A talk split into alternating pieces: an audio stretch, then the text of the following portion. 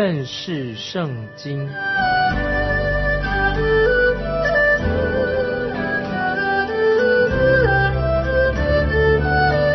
认识上帝的话，把上帝的话带到全世界。本节目是由认识圣经机构和环球广播电台联合制作，欢迎收听。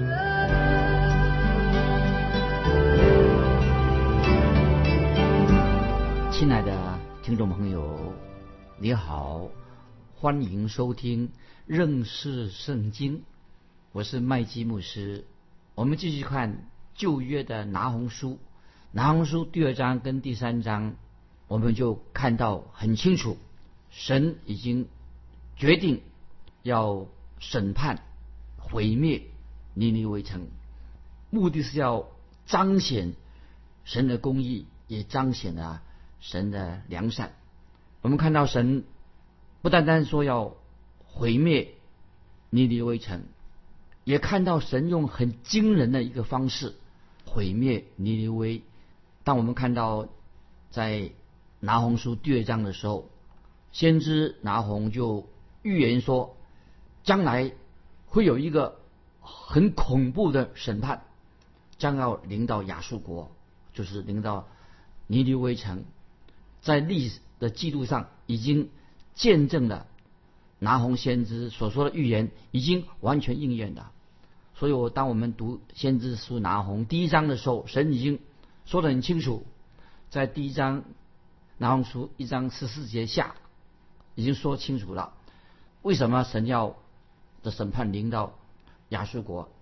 拿红书一章十四节下说：“我必因你鄙陋，使你归于坟墓。”这些经文，拿红书一章十四节下，那这就是神对亚述国所说的话，意思是说，我要使你归于坟墓啊，就是要你的国家。就是要归于坟墓，就要结束了，亡国了。后来事情历史上已经证明了，就成就了这个事实。那现在我听众朋友，我们来看《南红书》第二章第一节，《南红书》二章一节这样说：“尼尼微啊，那打碎邦国的上来攻击你，你要看守保障，谨防道路，使腰强壮，大大勉励。”然后书二章一节什么意思？这里经文说明了，说明什么呢？就做到马代波斯跟巴比伦联军，就是预言未来的马代波斯的军队跟巴比伦国的联军联合起来，在主前六百一十二年就把亚述这个国完全毁掉了。这个时候啊，先知拿红就已经带着很尖锐的、很讽刺的语气。告诉当时的亚述帝国，意思是说，拿红先知对他们说：“你们要好好的装备自己哦，要谨慎哦。”所以，当亚述他的军队，他们以往他们亚述军队跟别的国家作战的时候啊，都是叫做杀无赦，非常残忍。所以，他们亚述军跟敌人作战的时候啊，从来。叫做杀无赦、不留活口的亚述国这个帝国认为他们的首都尼尼微城是坚强的不得了，没有敌人能够攻破的，并且亚述人认为他们国家的力量强大，可以抵挡一切的审判。但是神透过先知对亚述国说：“你一定会被灭亡啊，审判就会临到啊。”我们继续看拿红书二章二节。第二节，二章二节，耶和华复兴雅各的荣华，好像以色列的荣华一样，因为使地空虚的，已经使雅各和以色列空虚，将他们的葡萄枝毁坏了。这些经文，然后说二章什么意思呢？先知拿红说，亚述国将要被神审判，日子快要到了，因为神已经完成了，因为神已经。对神已经对他自己的百姓，对以色列已经做过审判了。那么神应许将要把以色列国，把以色列人让他们复国，回归到故土。这里，所以我们读然后说二二节的时候，这里同时提到雅各跟以色列，意思就是指北国以色列以及南国犹大。雅各跟以色列是代表啊南国的犹大以及北国的以色列。那死地空虚的是指什么意思呢？死地空虚的是指到神的对针对神的百姓这些敌人啊，这敌人要对付神的百姓，特别神百姓的敌人是指谁呢？就指当然就是很清楚的指亚述国。那么经文说葡萄枝指葡萄枝毁坏了，这个葡萄枝说明什么呢？这要是就是指。以色列国的意思，所以我们参考诗篇八十篇八到十六节啊，就知道葡萄枝或者葡萄树啊，就是用来形容以色列这个国家。拿红书二章这个经文，先知拿红很清楚的说出这个预言，而且这个预言不久就要将要应验了。所以在历史上，我们知道拿红先知所说的预言，在一百年后就完全应验了。所以这里提到。啊，神的审判将要临到亚述帝国，并且使这个亚述帝国从这个历史的舞台上完全消失了，就他们不再能够再复国了。所以根据圣经的记载，我们看到巴比伦国跟其他的国家啊，还有更加，他们虽然国家败亡了，但是他们将来还会复国。但是神针对亚述帝国这个古代的强权，这个帝国永远不能够再复国，这里已经应验的。所以这里特别提到尼尼微城他们被掳的状况。尼尼微城啊，这个亚述国的首都，那时候被掳的时候啊，被攻破的时候啊，非常恐怖啊。所以这段经文可以显示出这个这个状况，就是亚述国啊，这尼尼微城的恐怖的亡国的情况。这里我们可以引用这个加拉太书六章七节来形容这个亚述国它的。结果为什么亚述帝国它有这样的后果？我要用新约加拉太书六章七节来形容亚述国的它的后果，它的结果是什么？加拉太书六章七节这样说：人种的是什么，收的是什么？这里这节经文可以说明亚述帝国，因为他们是在有史以来最残忍的啊一个很残酷的一个国家，凶悍残忍的国家。现在我要举个例子，说到亚述帝国。他们对待他们敌人的方式怎么样呢？以前我也提过，就是他们把那些俘虏俘虏来的敌人，就把这些敌人啊埋在这个沙漠里面，让这个敌人只剩下一个头露在这个沙的外面，那把人整个啊埋在这个沙土里面，头啊剩下头在外，然后呢用一个绳子穿过那个敌人的舌头，把那个俘虏的舌头啊用绳子穿过。就把这个敌人呢留在那个炎热的沙漠，太阳在晒，曝晒他，让敌人会发狂，因为这样发狂致死，很残忍的一种对敌人的刑法。这是 亚述帝国他们所想出来的一个非常的酷刑。此外，还有啊描述亚述国还有许多的方式，都是让人很恐怖的。他们的刑法特别对对付这些亚述国，他们对付敌人的方式。有了传说啊，据说当亚述亚述人行军的时候，他们经过某一个地区的时候啊，那个地区的人一听到亚述军队来的，那个村庄的人呢，宁愿切腹自杀，他们都自杀了，他们很怕，害怕自己落在残忍的亚述军人手中，所以他们宁愿自己自杀。也不愿意落在残忍的亚述军队手中，所以在古代亚述国是一个令人生畏恐怖啊，一个恐怖的、一个残忍的啊一个国家。所以这里我们读先知拿红书的时候，我们又看到这个看到亚述军队，他们就这个时候他们有所行动了。这次亚述人他们有所行动是什么行动呢？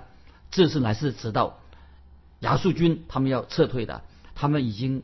没有力量再做一个侵略者的，那么我们将来会看到，这是马代波斯兴起了，巴比伦国兴起了，他们联手会把这个亚述国啊把它打败啊。我们继续看拿红书二章第三节，二章三节拿红书，他勇士的盾牌是红的，精兵都穿朱红衣服，在他预备征战的日子，战车上的钢铁闪烁如火，薄木。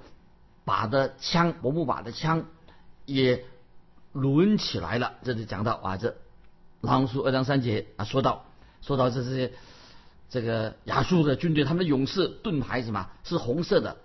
这个红色的盾牌不是说这个东方用血把它染红了，不是这个意思，就是有人会这样联想啊，就是他们用血来把这个盾牌啊染红了，这是这种联想。其实亚述人呢，这亚述帝国这个国家的人呢，特别喜欢红色，或者他们喜欢朱红色，所以亚述人他们的艺术品呢，都可以看到颜色都是红色的，因为他们亚述帝国的人呢，很喜欢红色，所以他们制造他们的武器各种东西啊，都用。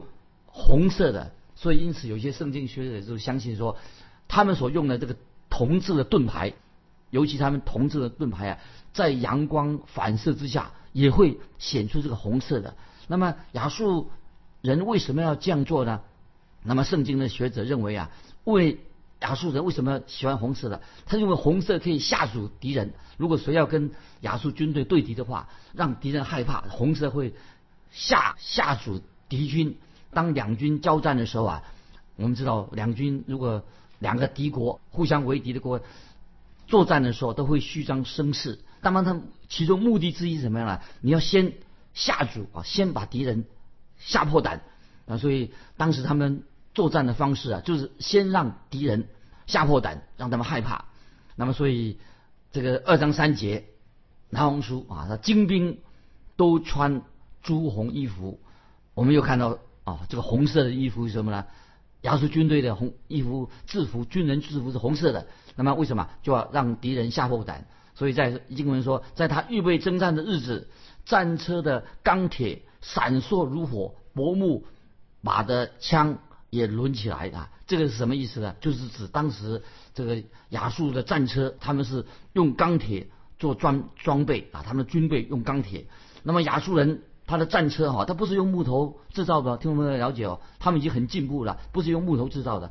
当时的埃及开罗哈，开罗这个埃及人呐，在那个时代啊，他们仍然是吧？埃及所用的战车啊，还是用木头打仗的。他们那时候埃及人是用木头来制造他们的战车，可是这个亚述人他们的军队已经什么？已经用铁的，有钢铁，所以用战车上钢铁如闪烁的火。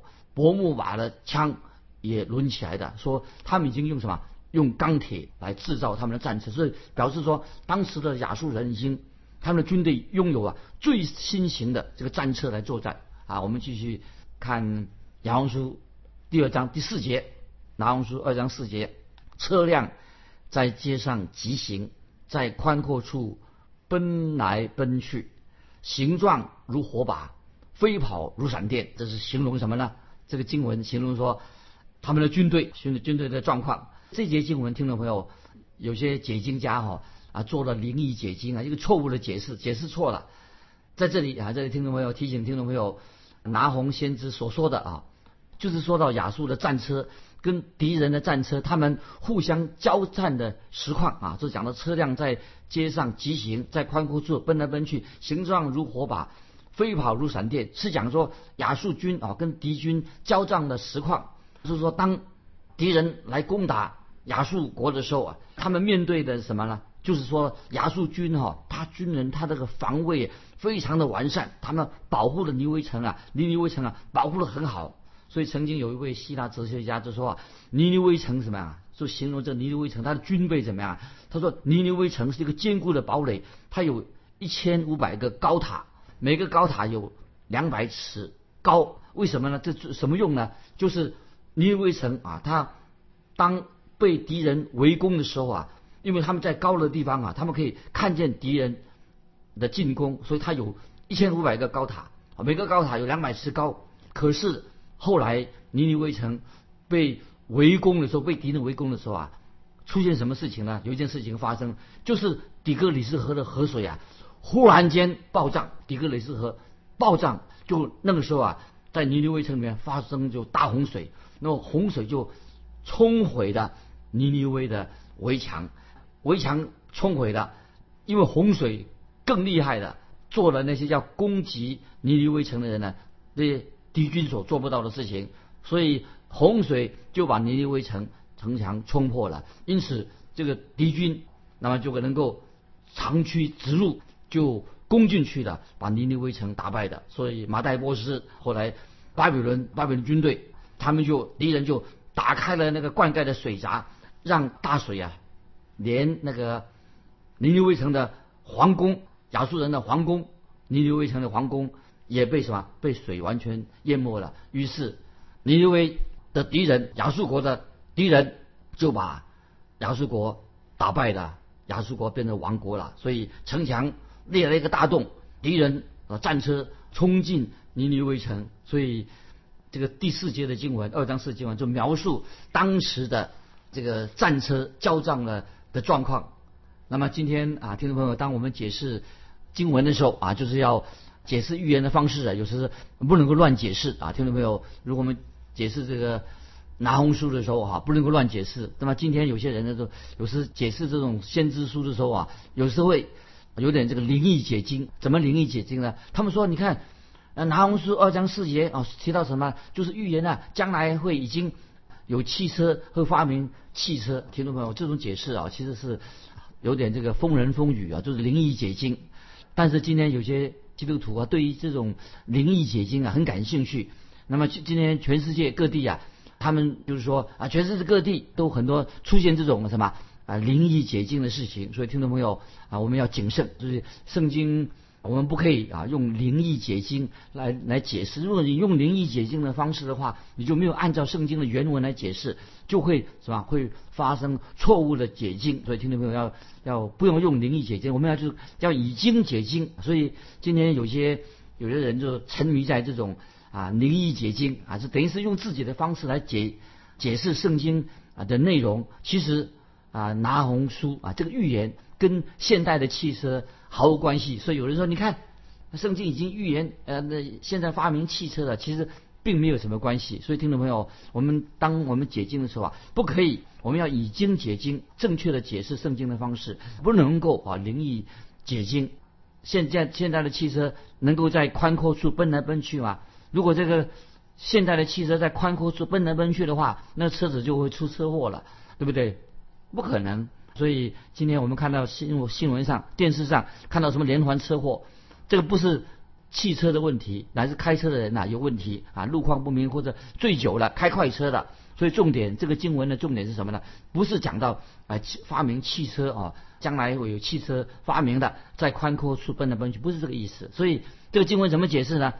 拿红书二章四节说，车辆在街上疾行，在宽阔处奔来奔去。那么先知的意思是什么呢？听众朋友，你觉得先知的意思是什么呢？其实啊，如果听众朋友啊，我们去读这些考古学啊，考古学、圣经考古学展示过亚述人他们的那个遗迹的博物馆啊，去参观的时候啊，你就会发现什么？就是到那个博物馆参观的时候啊，看过古代亚述人呢，看见他们的车子啊，当时这个亚述人他们的战车车轮是怎么样的？哦，这个给听众朋友一个简单的介绍。当时亚述人的战车作战呢，他们用的战车，在那个战车的车轴当中啊，会发出那个尖锐的响声，有那个叶片，那响声呢有叶片的声音是什么？那个叶片都像刀一样啊，就是亚述人的战车那个车轴那个叶片呐，像一把刀一样，像镰刀这么利。当车轴哈转动的时候啊，转动的时候啊。这个这个刀就会伸出伸出来，驾驶当时的战车的人啊，战车的人呐，那么就会什么？他就会尽量的把他的战车靠近敌人的战车。那么这个尖锐的这个这个武器啊，这个刀像镰刀一样的这个叶片呐，怎么就会把敌人的战车？如果那别人的战车，就埃及人的战车，它是用木头制造的，那么它这个叶片什么，就会把这个别人的车子啊撂倒了，就会把它打倒了，就把。用木质的，它这个有铁片的东西，就是说把这个什么靠近埃及人的战车的时候啊，那种埃及制的战车、木头战车的话，那么那个战车就会马上翻车倒下来的。所以拿红先知在这里所说的就是这个意思。所以跟所谓现代什么哦，有人说啊，你看啊，以前圣经啊，圣经已经说了啊啊，将来会有汽车出现，这跟汽车毫无关系啊。所以听众朋友？我们基督徒学习啊，不要用。灵异解经啊，要按以经解经，以圣经解释圣经的方式，当然也可以参考圣经考古学给我们的证明啊，来明白圣经的意思，就是不能够啊乱解释圣经的意思啊。我们继续看拿红书二章四节的下半怎么解释？哈，他说形状如火把，飞跑如闪电，这什么意思啊？那就不能用灵异解经哦。形状如火把，飞跑如闪电，并不是说讲到将来会发明汽车，不是这个意思，就形容什么？当时他们这个战车速度很快的意思哦。亚述人他们建造这个战。这个他们的战车技术已经很高明了，赢过他的敌人啊，非常的快。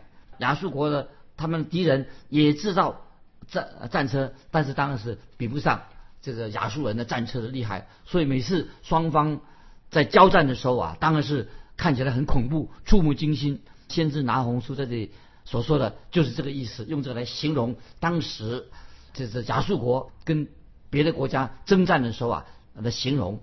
那听众朋友，接下来我们要要提供啊，听众朋友一个要明白的一个重要的一个信息，就是听众朋友，每次我们读圣经的时候啊，你读圣经的时候，那么我们要把圣经的话要怎么样能够应用在我们今天啊我们的生活行为上？那么我们属灵的生活，我们读圣经的时候，我们怎么样来引用圣经？我们现在是现代的人看圣经啊，圣经是一个算一个古代的书，但是神的话。安定在天，永不动摇。但是意思就是说，我们要有一个基本的常识，读圣经的时候，就是不可以从什么灵异解经啊，不要用灵异解经的方式。那么我们怎么样解释圣经呢？就是我们要按照字面来解释啊，这是一个重要的原则啊。就是我们已经解经的意思呢，就是我们要按照圣经的原文这个字面的意思，我们来解释预言啊，这样子清楚了吧？就是要。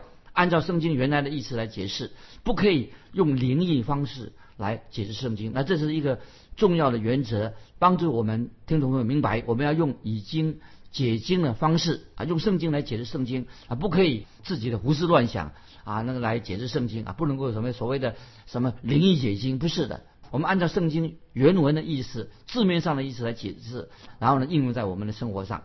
当我们我再举个例子，我们读以赛亚书。十七章第十节啊，听众们可以翻到以赛亚书十七章第十节这样说：所以你栽上佳美的树秧子，插上异样的栽子。那这节经文怎么解释呢？是以赛亚书十七章十节，在这里你就不能够把异样的栽子解释什么？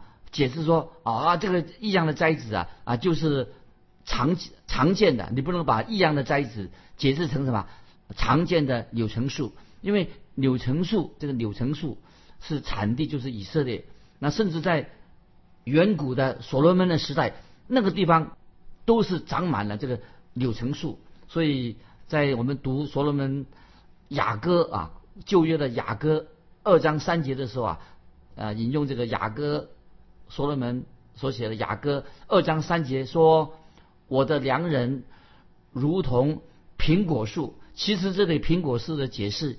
原文其实不是叫做苹果树，是叫做还是指什么？指柳橙树，不是指苹果树，指柳橙。所以我的意思是什么呢？就是我们啊一直在强调，听众朋友，我们不可以随便更改圣经的意思，特别是用这个灵异解经啊，我们要用已经解经的的方式，不要用这种灵异解经的方式，那变成说我们的啊就会会解释错误。所以听众朋友，我再提醒听众朋友说，我们看。要用约拿书跟拿红书这两卷小先知书啊啊来做一个比较，一起来读这个最好。我们再提醒听众朋友，这两卷书是相关的。首先，我们可以从这个约拿书当中看见什么呢？我们要记得提醒听众朋友，约拿书啊，这个先知啊，他所讲的并不是说预言，不是讲的将来的事情。约拿书所说的是什么呢？约拿书里面内容是什么呢？就是先知约拿他去。宣教去尼尼微宣讲福音啊，他去那些。那么当约拿先知到达尼尼微宣讲悔改的信息的时候啊，结果就在那个时代，约拿宣讲福音的时候，尼尼微城的人呐都向神悔改的，而且神就赦免了尼尼微城的罪，就免了神就免去啊他对尼尼微城的审判。但是，一百年之后，尼尼微城啊，他们又。那个人就是亚述国的人呐，又远离了、离弃了耶和华独一的真神，所以在一百年之后，神又兴起了先知拿红出来对亚述国说话，这已经在一百年之后的事情。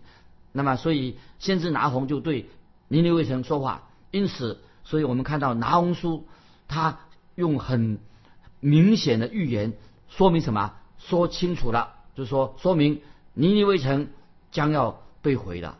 果然，这个预言就应验了。所以，直到现在，经过考古学家啊，在十九世纪一八五零年啊，考古学家终于发现了这个尼尼微这个遗址。尼尼微这个考古学哈，考古学家、圣经考古学家发现尼尼微城这个遗址。那么，从这个这个遗迹里面哦，从这个挖掘出来的东西以后啊，我们对当时发生对尼尼微城啊，跟亚述人呐啊他们的历史就有更清楚的了解了啊，所以。